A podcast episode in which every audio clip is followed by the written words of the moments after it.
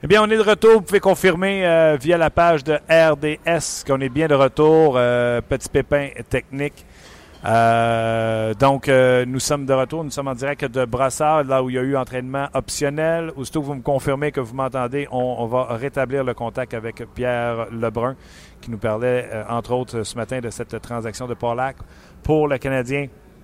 Euh, juste vous dire que c'est euh, Flashman va réintégrer la formation, Licio sera laissé de côté et que Barbario va prendre la place de Gilbert qui lui est blessé. On parle d'une blessure au jour le jour. Mauvaise nouvelle pour le Canadien puisque euh, cette blessure vient au mauvais moment. Là où peut-être le Canadien aurait souhaité congédier, pas congédier, qu'est-ce que je dis là? Échanger Tom Gilbert pour un choix au repêchage. Donc, aussitôt que vous avez du son, vous ne vous gênez pas pour nous le faire savoir. Euh, donc, tu me confirmes qu'on est là? Donc, on est là. Donc, je vous rappelle la conversation qu'on avait un peu plus tôt avec Pierre Lebrun.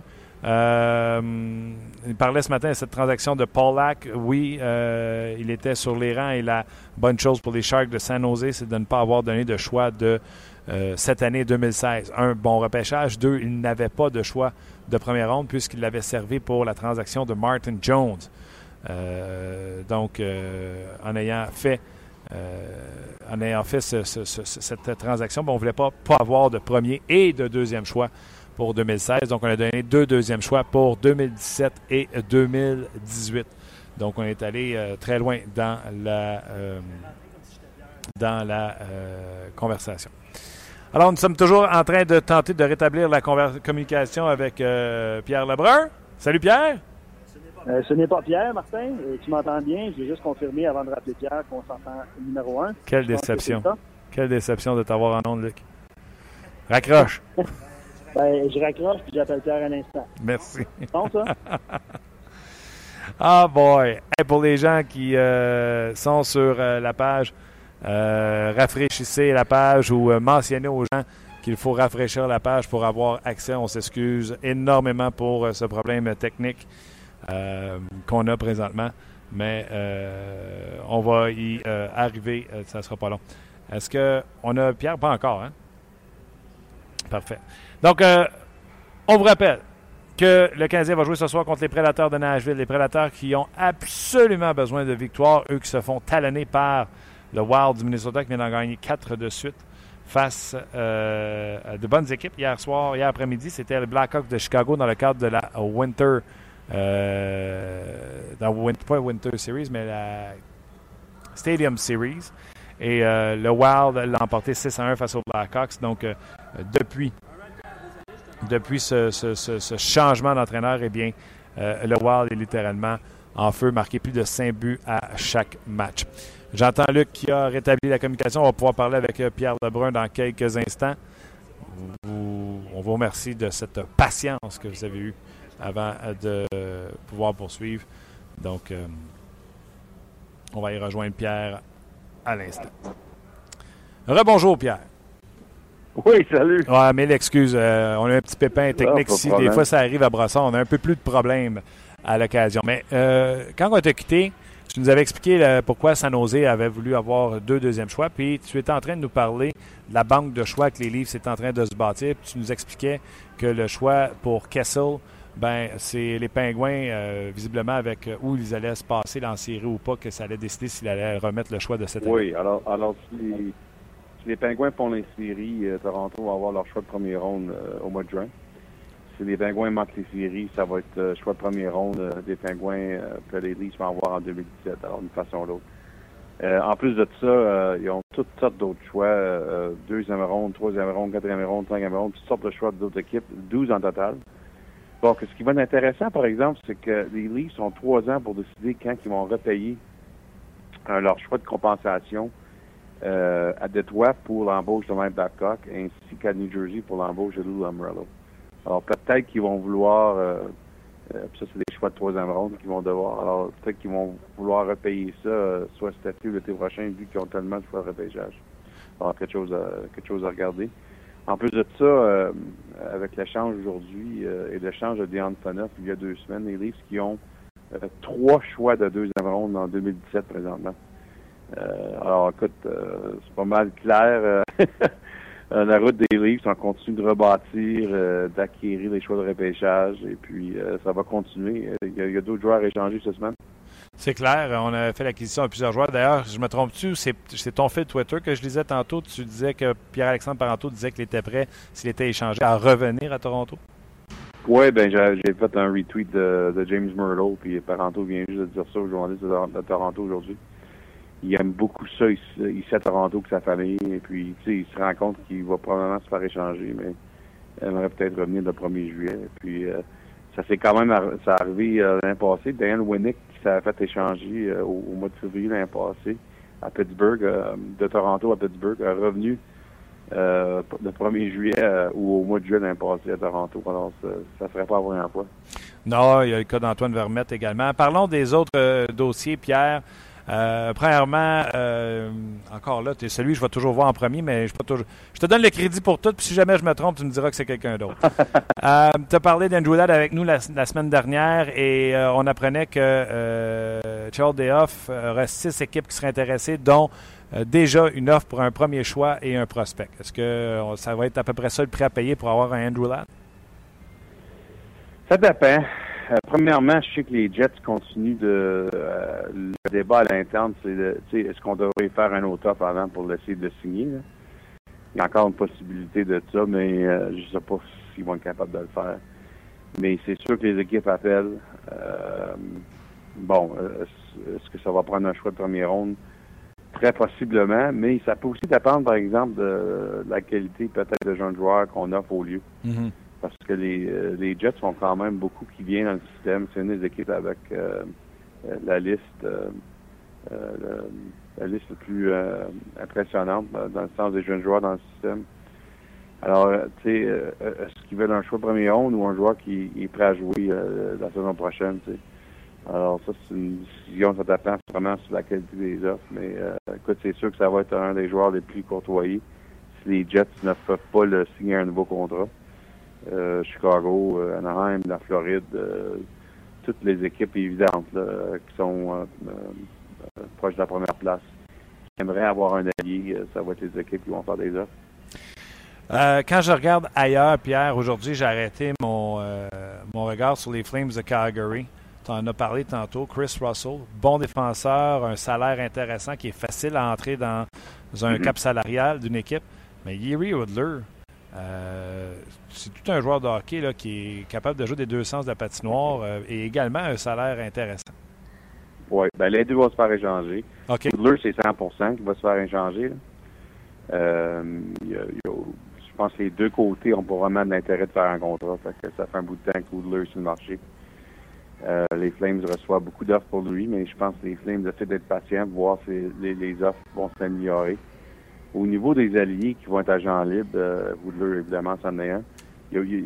C'est un des. C'est un des.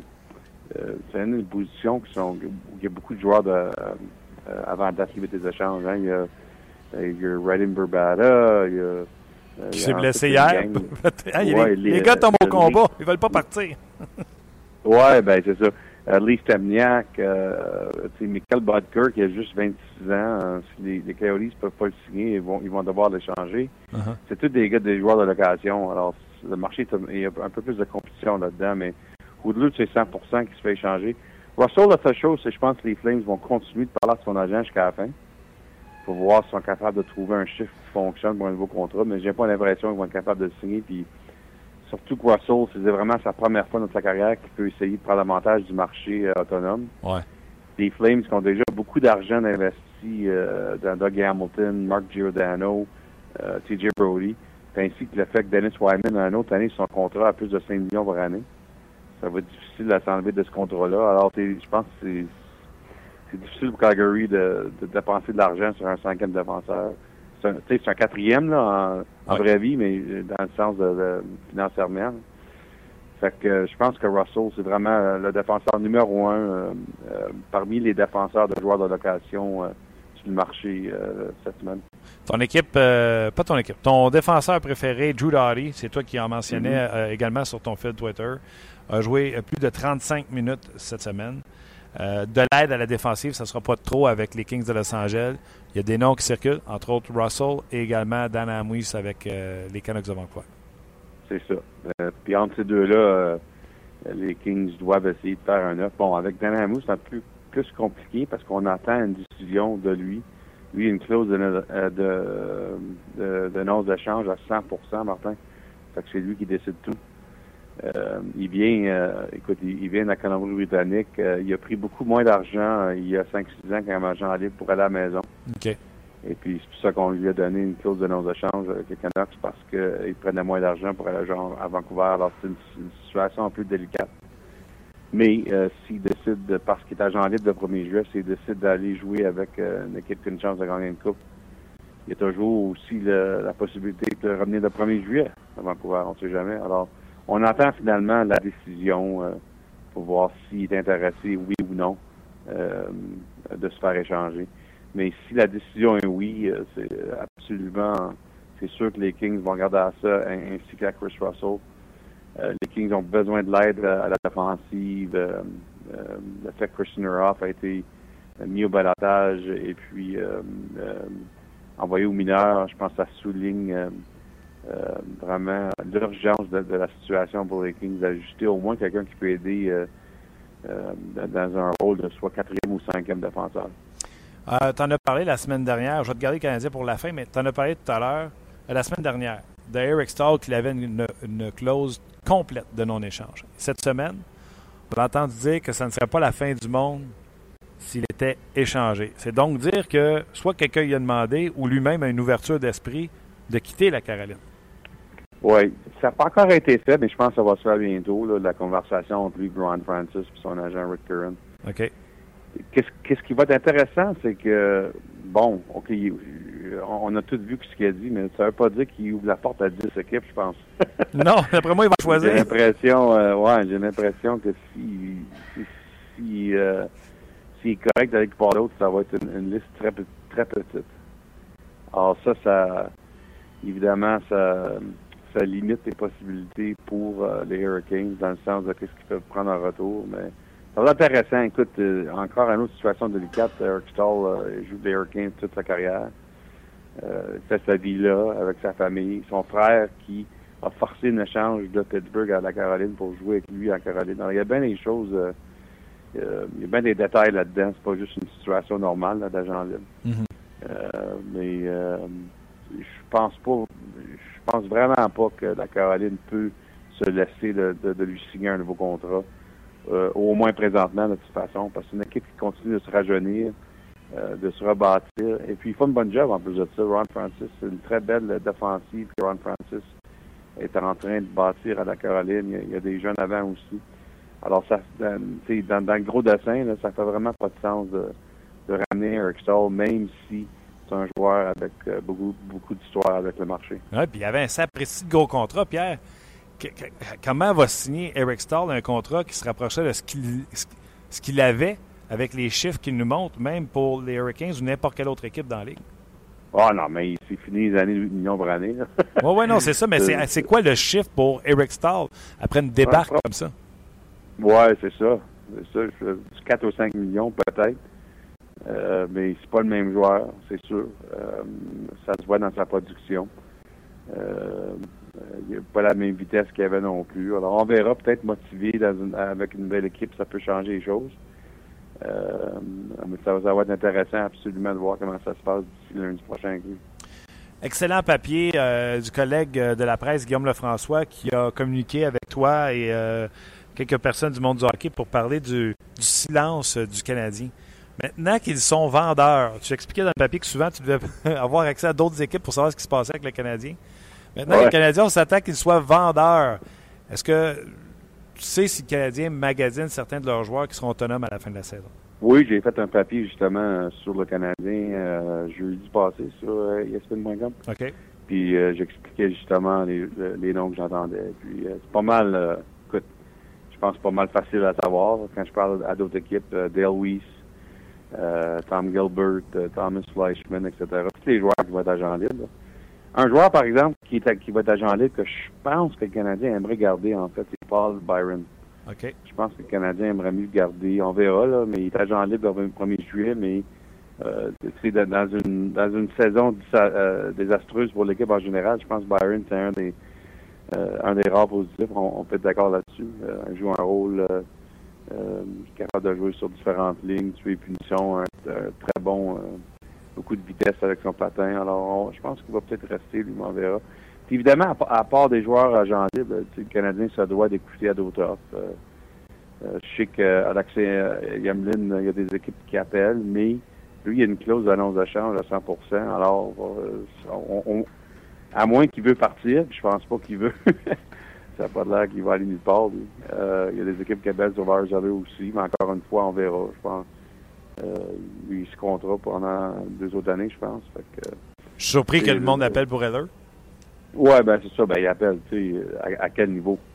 Euh, des appels puis des offres congrès, c'est pas la même chose. Non, non, c'est ça. Mais euh, en tout cas, on verra. Écoute, euh, vraiment le point de mon texte que j'ai écrit sur Bergevin ça me passé, c'est que je pense que le mois de juin représente une meilleure fenêtre pour faire des grosses transactions que évidemment avant le 29 février, parce que c'est vraiment la nationale a, devenu de même le système quand tu regardes les grosses échanges dans les dernières années, que ce soit Tyler Sagan, euh, euh, Milan Lucic, euh, Doug Hamilton, c'est tous des échanges du mois de juin.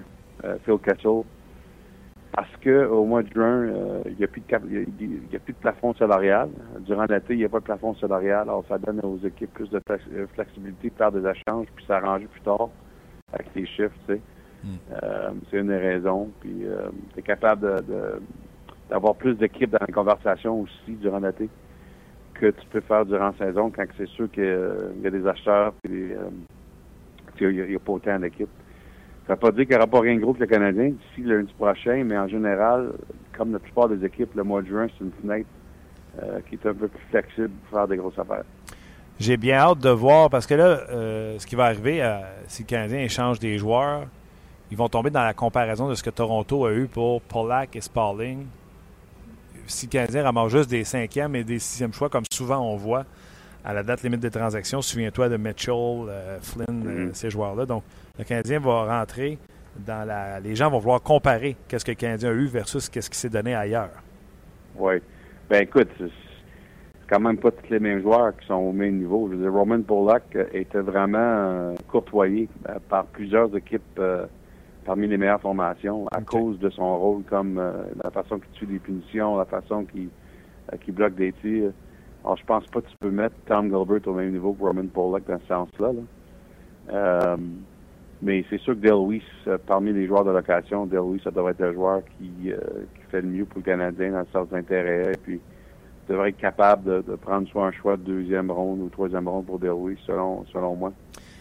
Terminal, et les gens qui s'interrogent à savoir si Dale Weiss après une transaction, comme tu l'as mentionné tantôt, pourrait revenir à Montréal parce qu'il s'est tellement affiché comme étant un fan du mhm. Canadien. Le problème, Pierre, c'est pas qu'il aime le Canadien. Le problème, c'est que Dale Weiss peut coûter cher sur le marché des joueurs autonomes à la fin de la saison. Ben, on verra parce que euh, tu as vu euh, l'été passé qu'après les 3, 4, 5, 6 gros noms le 1er juillet, ça a été un été assez difficile pour les autres agents libres. Même Justin Williams, avec toutes ses bagues de Coupe Stanley, euh, ses performances incroyables dans les séries, a pris beaucoup moins d'argent qu'il pensait. Parce que c'était l'été où on a eu une correction à cause du plafond salarial qui est quasiment pas monté. Ben écoute, euh, je suis ici pour te dire que le plafond, salarial ne monte pas bien euh, l'été prochain non plus. Fait que euh, oui, en général, tu sais, de oui, c'est comme un genre de refaire correct, mais peut-être que non. Parce que, sais, après les Stamkos et les gros noms, là, euh, je pense que ça va être une réalité qui va faire ça assez raide pour les agents de la milieu.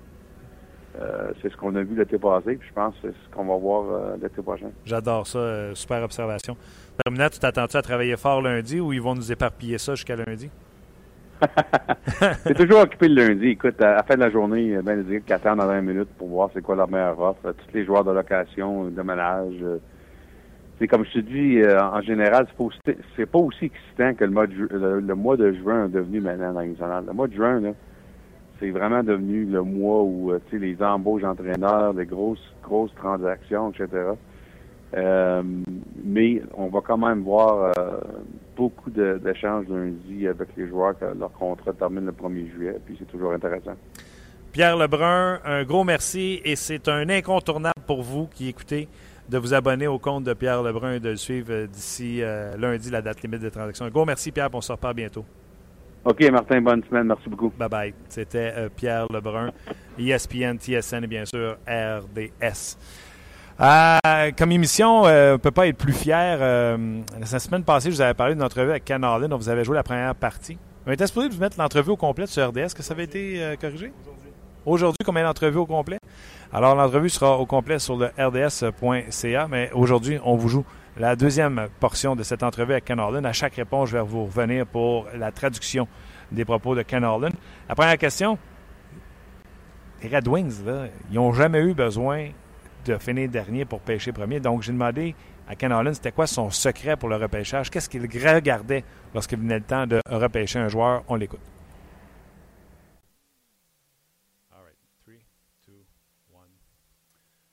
Encore une fois, euh, on a la chance d'avoir un dirigeant de la Ligue nationale de hockey, mais pas n'importe quel, euh, un des plus, euh, celui, un de ceux qui a le plus de succès. C'est M. Ken Holland des Red Wings de Détroit. Mr. Holland, how are you doing? Good. Nice to be with you.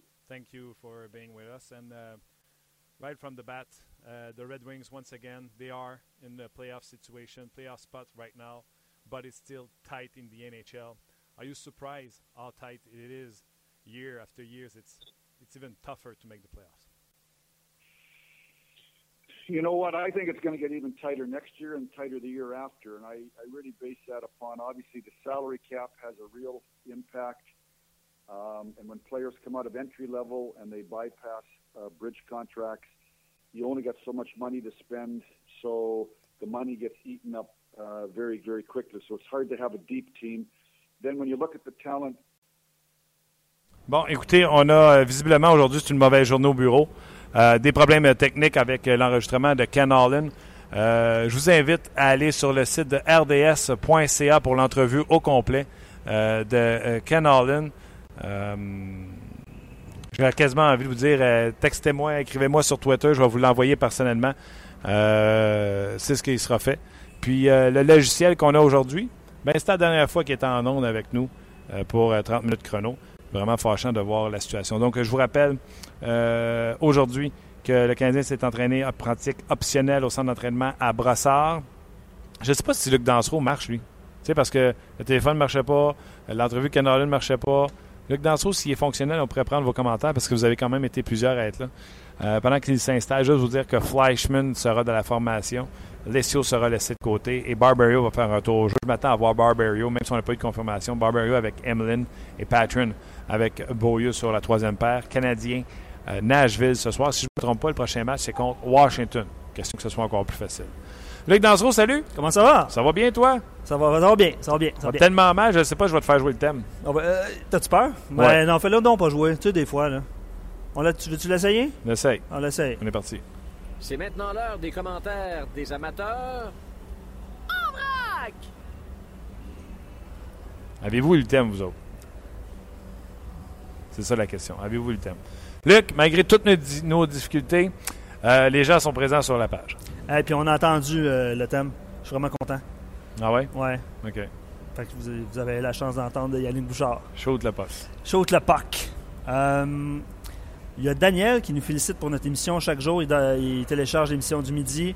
Euh, il écoute le soir dans son auto en revenant. Excellent, euh, excellente habitude. D'ailleurs, vous le rappelle, vous pouvez la télécharger sur le rds.ca ou sur iTunes. Ça se fait très bien quand vous êtes abonné au podcast sur iTunes, c'est gratuit. Absolument. Euh, je vais revenir sur l'entrevue de Ken Harlan. On a dû repartir l'application tantôt. Puis le, timing n'était pas le bon. Donc, comme Martin l'a dit, on va vous rendre disponible l'entrevue de Ken Harlan. Super intéressant. Il parle entre autres d'Anthony Manta, de Xavier Ouellet. On va extraire les meilleurs, euh, les meilleurs segments, puis on va vous mettre ça. non, là, j'ai de la misère à cacher à quel point je suis fâché. Hein. Euh, je vous invite à aller écouter euh, l'entrevue au complet. Désolé, le, logiciel qu'on utilise aujourd'hui, là, c'est. Ça va pas un bol de riz! Restez poli. Oui, voilà.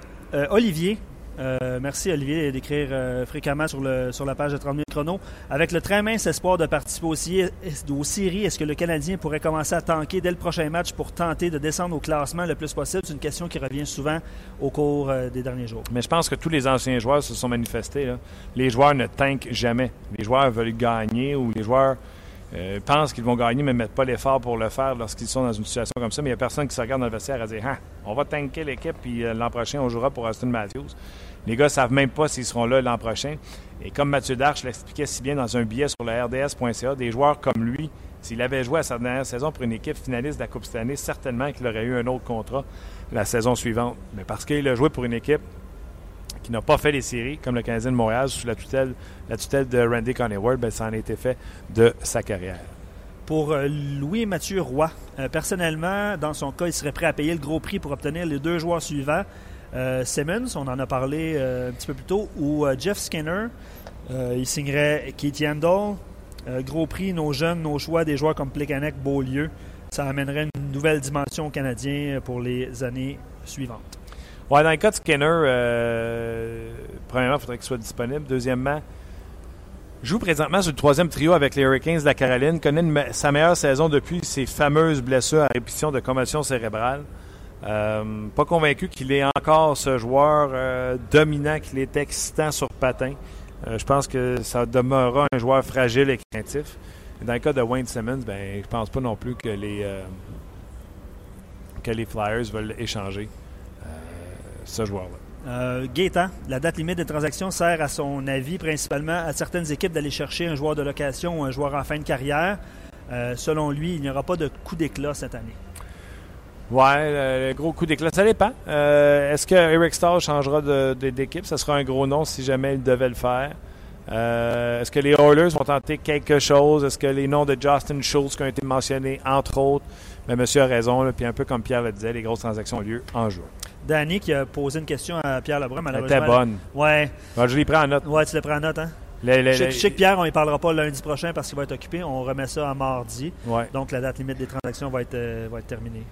Exact. Euh, très bonne question à savoir si aucune équipe canadienne ne fait les à quel point ça va euh, atteindre, frapper la Ligue nationale de hockey. Bonne question, Danny? Il y a Simon qui, lui, dans son cas, pense que c'est possible de faire la transaction pour Alexis Emeline malgré son contrat. Euh, il pourrait aider comme une équipe comme euh, les Panthers de la Floride, euh, comme cinquième, sixième défenseur. Qu'est-ce que tu en penses? Et surtout sa clause de non-échange full. Full non-échange. Donc, c'est un dossier à suivre dans le cas d'Emeline. mais tu sais, si tu veux échanger Emeline après que tu aies laissé aller Tenordi ou tu n'as pas laissé Tenordi jouer au hockey pour se développer, je trouve ça un peu. Je trouvais ça un peu absurde. Donc, ton côté gauche, ce serait Markov qui reste pas grand temps.